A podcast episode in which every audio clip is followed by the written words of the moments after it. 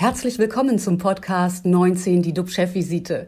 DUB-Unternehmerverleger Jens de Boer und der Chef der Essener Uniklinik, Professor Jochen Werner, reden Tacheles über Corona, Medizin und Wirtschaft. Immer 19 Minuten, immer mit einem Gast. Unsere Gäste heute. Dr. Holger Fischer, er berät Unternehmer, die einen Käufer für ihre Firma suchen. Fischer kann Verkäufern Tipps geben, wie man Unternehmen erfolgreich verkauft. Und das ist gerade jetzt in der Pandemie und mit den Auswirkungen der Pandemie besonders wichtig. Guten Morgen, Herr Fischer. Guten Morgen. Als weiteren Gast begrüße ich Peter Rimmele. Er leitet das Büro der Konrad-Adenauer-Stiftung in Indien. Er ist uns also aus dem aktuellen Epizentrum der globalen Pandemie zugeschaltet. Die schrecklichen TV-Bilder von dort haben wir alle im Kopf. Wie es um Indien steht und was Corona aus der größten Demokratie der Welt macht, kann uns Peter Rimmele gleich erklären. Guten Tag und äh, moin, moin, Herr Rimmele. Ja, guten Morgen in Deutschland. Ich grüße Sie alle. Äh, Sie haben recht, es ist das Epizentrum. Und äh, heute sind leider die Zahlen nochmals hochgegangen, äh, zumindest die bekannten Zahlen. Die Dunkelziffer dürfte wesentlich höher sein. Es sind jetzt gestern neu infiziert in Indien 413.000 und circa 4.000 Todesfälle. Darüber Allein in Delhi 21.000. Darüber werden wir gleich noch intensiver mit Ihnen diskutieren. Bevor wir da einsteigen, ähm, lieber Jochen, was beschäftigt dich gerade besonders und wie sieht es mit den aktuellen RKI-Zahlen in Deutschland aus? Ja, am 186. Tag des deutschen Lockdowns meldet RKI 22.000 Neuinfektionen. Das sind etwa 2.800 weniger als vor einer Woche. Die Sieben-Tages-Inzidenz nimmt weiter ab, liegt heute bei 129. Bei uns in Essen an der Uniklinik ist alles soweit stabil. Wir haben 79 stationäre Patienten wegen Covid-19 in Behandlung. Leider sind gestern zwei weitere Patienten an dieser Erkrankung verstorben. Von den 79 sind bei uns 37 auf den Intensivstationen insgesamt, aber äh, spüren wir auch langsam eine Stabilisierung. Das hängt natürlich immer nach, gerade auf den Intensivstationen. Was mich beschäftigt, schließt sich an gestern an, an die Dokumentation zur Immunität, der Impfpass beziehungsweise an den grünen Pass auf EU-Ebene. Österreich will jetzt einen digitalen grünen Pass am 4. Juni einführen, also Juno in wenigen Wochen. Damit könnte Österreich dann tatsächlich eine gewisse Vorreiterrolle einnehmen mit dem auf Handys verfügbaren äh, QR-Code. Ähm, Ab dem 19. Mai äh, wird es dort so sein, dass verschiedene Zertifikate über Impfungen, Tests und überstandene Corona-Infektionen quasi die Zutrittserlaubnis sind für die dann wieder eröffnete Hotellerie und Gastronomie, aber auch für die Sportinstitutionen und für Kultur. Noch deutlich früher dran mit dem grünen Pass war ja Israel. Für Geimpfte sollte der Pass an sich zunächst sechs Monate gültig sein. Jetzt ist die ganze Aktion in Erwartung der Wirkdauer des Impfstoffs bis zum Ende des Jahres verlängert worden. Der auf EU-Ebene Ende Juni zu erwartende grüne Pass dürfte uns also noch eine ganze Zeit begleiten. Zum Schluss meiner Gedanken auch ein positiver Ausblick. Gestern wurde bekannt, dass in Kanada der BioNTech-Impfstoff für 12- bis 15-Jährige zugelassen ist. In den USA steht diese äh, Zulassung unmittelbar bevor. BioNTech und Pfizer haben auch eine, äh, einen Antrag auf erweiterte Zulassung für diese Altersgruppe gestellt bei der Europäischen Arzneimittelbehörde. Und wenn das dann auch von Deutschland im Falle einer positiven Bewertung so äh, aufgenommen wird, dann hätten wir die Möglichkeit, über die Sommermonate zumindest vielleicht eine Impfung bei den Schülerinnen und Schülern schon äh, zu verabreichen, was auch mehr Stabilität für den Herbst bedeutet. Also ich finde insgesamt für Deutschland gesehen gibt es Licht am Ende des Tunnels. Und äh, bevor wir jetzt gleich auf unsere beiden spannenden Gäste kommen, noch einmal das Wort zu dir, lieber Jens. Was beschäftigt dich aktuell? Ja, bevor wir gleich nach Indien schalten, bleibe ich nochmal in Deutschland. Mich beschäftigen ja gestandene Unternehmer, die der Lockdown mürbe gemacht hat, die sich ein Leben lang ja krumm gearbeitet haben und jetzt schon seit Monaten schließen müssen, die ihre Firma jetzt auch verkaufen wollen, aber keinen Käufer finden, weil zum Beispiel ihr Hotel dicht ist. Und wer will schon ein Hotel kaufen, wo keine Gäste drin sind und wo man gar nicht weiß, ob die jemals wieder zurückkommen werden? Durch Corona lagen solche Unternehmensverkäufe quasi ja, anderthalb Jahre auf, äh, dem, auf Eis. Und äh, was passiert jetzt? Jetzt zieht es langsam an. Das meldet zumindest die Deutsche Unternehmerbörse, bekannt als dub.de. Das ist eine Plattform, auf der Unternehmer ihre Firma anbieten können, wenn sie verkaufen wollen. Das ist so vergleichbar mit Immonet oder Autoscout. Dort werden Immobilien oder Autos verkauft und auf dub.de werden in Firmen angeboten. Ganz einfach digital. Aktuell sind angebotene Firmen im Gesamtwert von 592 Millionen Euro online, 592 Millionen Euro. Und das sind gut 10 Prozent mehr als im Vorjahr. Also das scheint jetzt so langsam loszugehen. Da sind natürlich viele sogenannte Babyboomer dabei, die ein gewisses Alter erreicht haben und sagen, ja, ich möchte meine Unternehmen anbieten. Wie kann das sein? Woher kommt diese Dynamik, dieser Umschwung? Ich glaube, dass viele Unternehmer einfach die Nase voll haben wegen des Lockdowns, weil sie arbeiten wollen, aber nicht dürfen. Und weil sie auch vielleicht überfordert werden mittlerweile von den neuen Herausforderungen. Digitalisierung, künstliche Intelligenz, Nachhaltigkeit. Da sagt sich der eine oder andere, bevor ich dieses Fass nochmal aufmache, bevor ich da nochmal einsteige, möchte ich vielleicht mein Lebensamt genießen. Und der Verkauf des Betriebs ist häufig die Altersvorsorge. Wie man einen Nachfolger für seine Firma findet, dafür ist Holger Fischer Experte, der uns zugeschaltet ist. Nochmals herzlich willkommen. Äh, wie hat sich das bei Ihnen jetzt gerade entwickelt? Sehen Sie, dass die Unternehmensübergaben durch Corona steigen, gleich bleiben oder sogar sinken? Was ist das, was Sie gerade erleben am Markt?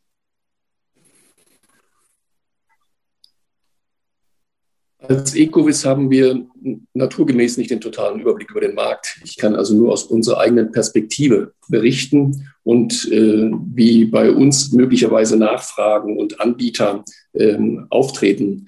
Wir können also feststellen, dass auf der einen Seite Unternehmer vielleicht eher, so wie Sie es beschrieben haben, ihr Unternehmen abgeben, weil äh, die Pandemie hat natürlich auch Zeit gebracht zum Denken, wenn man so will. Auf der anderen Seite merken wir tatsächlich, dass ähm, es eine verstärkte Nachfrage nach Unternehmen gibt. Es treten immer mehr Spieler im Markt auf und gerade in der Unternehmensgrößenklasse, die Sie beschrieben haben, also der, das kleinere Unternehmen, KMU-Unternehmen, das familiengeführte Unternehmen. Dort haben wir eine Umsatzgrößenklasse von 5 bis 15 Millionen Euro Umsatz. Und die wird jetzt verstärkt nachgefragt, was vor der Pandemie tatsächlich nicht der Fall war. Das merken wir. Mhm. Sehen Sie denn auch Nachfrage aus dem Ausland? Es gab mal eine Zeit, da wurde gesagt, äh, dass China in Deutschland einkaufen geht. Merken Sie das oder ist das eher was für große Unternehmen? Was ist eher etwas für große Unternehmen oder größere Unternehmen? Ich würde sagen, das ist die Größenklasse vielleicht oberhalb von 25, 30 Millionen Euro Umsatz. Ähm, das sind die ähm, Hidden Champions, wie das so schön sagt, halt eben. Da gibt es regelrechte Einkaufstouren äh, aus China, äh, die organisiert werden. Äh, das ist nicht die Größenklasse, von der wir gerade eben gesprochen haben. Mhm. Können Sie denn jetzt, ich habe jetzt möglicherweise ein Hotel und sage, ich habe die Nase voll, was kann ich dann tun, um einem mein Unternehmen zu verkaufen? Können Sie Tipps geben, was äh, sollte man auch schnell renovieren? Sollte man die neue Rezeption einbauen? Was sind so die zwei, drei Sachen, die Sie empfehlen? Was sollte ich jetzt noch schnell machen? Man braucht auf jeden Fall Zeit und eine gute Vorbereitung. Der Unternehmensverkauf ist nicht der Verkauf irgendeiner Sache eines Autos, was ich mal schnell durch die Waschanlage fahre und danach blitzt es wieder. Sondern ich habe hier etwas Lebendiges. Und ich verkaufe die Zukunft. Das, was ich in der Vergangenheit alles erwirtschaftet habe, ist Vergangenheit. Und der Käufer ist an der Zukunft interessiert eines Unternehmens und ob er für sein Investment mit dieser Zukunft Geld verdient. Und das ist das Wichtigste, was ein Unternehmer, der verkaufen will, begreifen muss. Er muss begreifen, dass er sich selber überflüssig machen muss. Jeder Unternehmer ist stolz auf sein Lebenswerk, verbindet es mit seiner eigenen Person und vergisst dabei, dass wenn er es verkauft, er ja möglicherweise aus dem Unternehmen ausscheidet. Und der Käufer fragt sich, was ist dieses Unternehmen wert ohne den Unternehmer?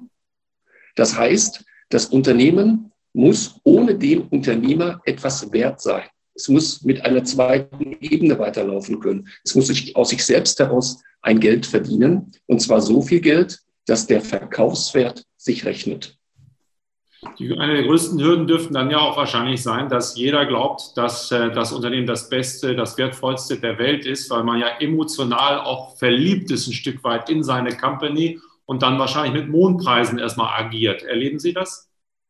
Ja, das ist, denke ich, ein ganz natürlicher Mechanismus. Das liegt in uns Menschen drin.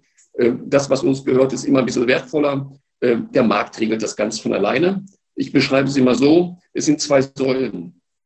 Äh, und die Säulen dürfen nicht zu weit auseinanderstehen. Man muss dazwischen eine Brücke bauen können zwischen den unterschiedlichen Wertvorstellungen von Käufer und Verkäufer. Wenn man sich mit einem Mondpreis von Anfang an aus dem Markt schießt, dann hat man verloren.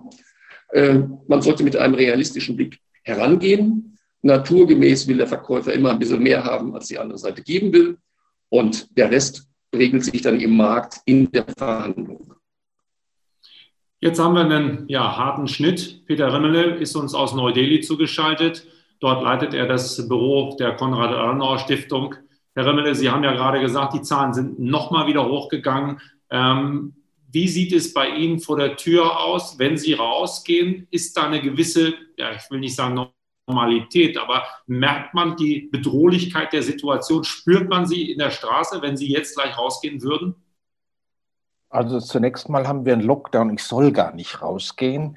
Ich darf es aber tun, um Lebensmittel einzukaufen und sonst. Ich, ich stelle schon fest, dass es natürlich ganz ruhig geworden ist. Also der Lockdown wird ja auch zu großen Teilen befolgt, zu großen Teilen auch überwacht. Aber äh, dennoch muss die Möglichkeit sein, sich zu versorgen. Und eine gewisse Beklemmtheit ist schon da. Äh, wir haben auch in unserem Team regelmäßige Online-Team-Meetings. Und äh, früher war es so, dass man jemanden kannte, der jemanden kannte, der dann infiziert war. Jetzt kennt man die Leute. Und das ist schon etwas, was bei allen auf die Stimmung drückt. Aber wenn ich nach draußen gehe, äh, dann stelle ich eben nur fest, dass es wesentlich ruhiger geworden ist auf der Straße. Aber natürlich können Sie eine Stimmung auf der Straße nicht spüren. Ja, es gibt ja auch Meldungen von Menschen, sogar im Zoo sind acht Tiere an Corona jetzt erkrankt, dann irgendwie, also scheint irgendwie niemand aus Indien zu entkommen vor dieser Krankheit. Es macht nirgends halt. Gibt es irgendwie Signale der Entspannung oder gibt es Signale der Regierung, dass man jetzt neue, ungewöhnliche Wege geht? Äh, es gab ja auch vor allen Dingen diese Bilder, dass Sauerstoff fehlt. Können Sie irgendwas schildern, dass äh, da sich was verbessert?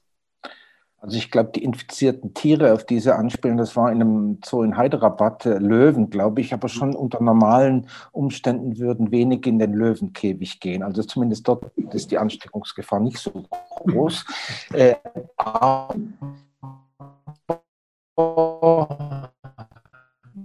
wenn sie unterwegs sind, äh, ist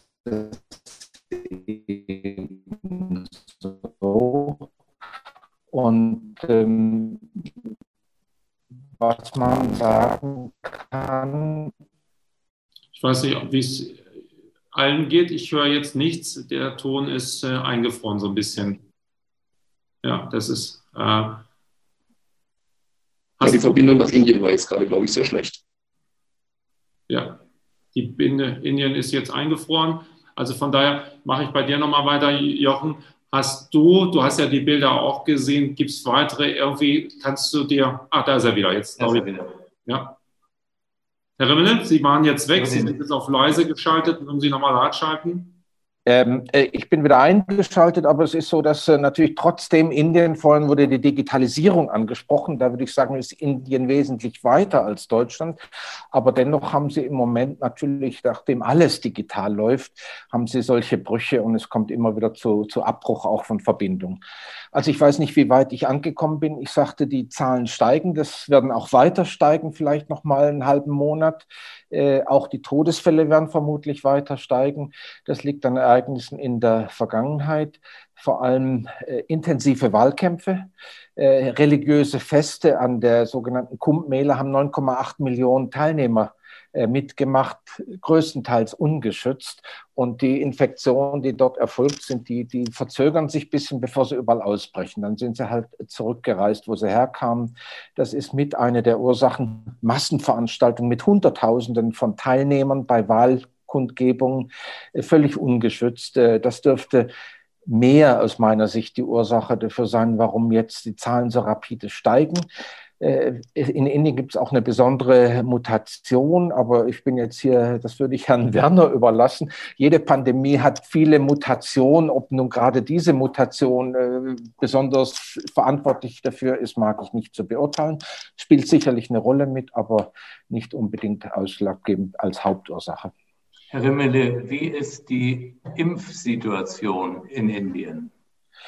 Nun, statistisch gesprochen äh, hat Indien schon die doppelte Bevölkerungszahl Deutschlands geimpft, also rund 160 Millionen.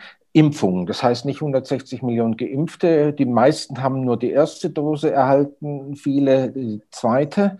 Äh, man fährt die Impfkampagne hoch, hat aber zu wenig Impfstoff. Vor kurzem mussten in Delhi drei, vier Tage lang alle Impfzentren geschlossen werden, weil sie gar keinen Impfstoff hatten. Äh, obwohl Indien natürlich sehr viele Impfstoffe produziert. Das sind alles im Land produzierte Impfstoffe. Äh, es fehlten teilweise, und diese, dieser Knick ist jetzt da in der Produktion. Sie ist nicht eingestellt worden, aber verkürzt worden, weil Zusatzstoffe, die man aus den USA benötigte, nun nicht mehr geliefert wurden, äh, weil die beiden Regierungen, die eben auch unter äh, National Interest First äh, gesetzt hat, das hat ähm, die USA wieder aufgegeben. Indien hat an die USA appelliert, gesagt, als ihr im vergangenen Jahr Medikamente benötigte, haben wir sie euch geschickt, jetzt brauchen wir euch auch. Also der, der, der Stopp ist aufgehoben worden, aber da ist natürlich ein Knick in der Produktion. Mhm.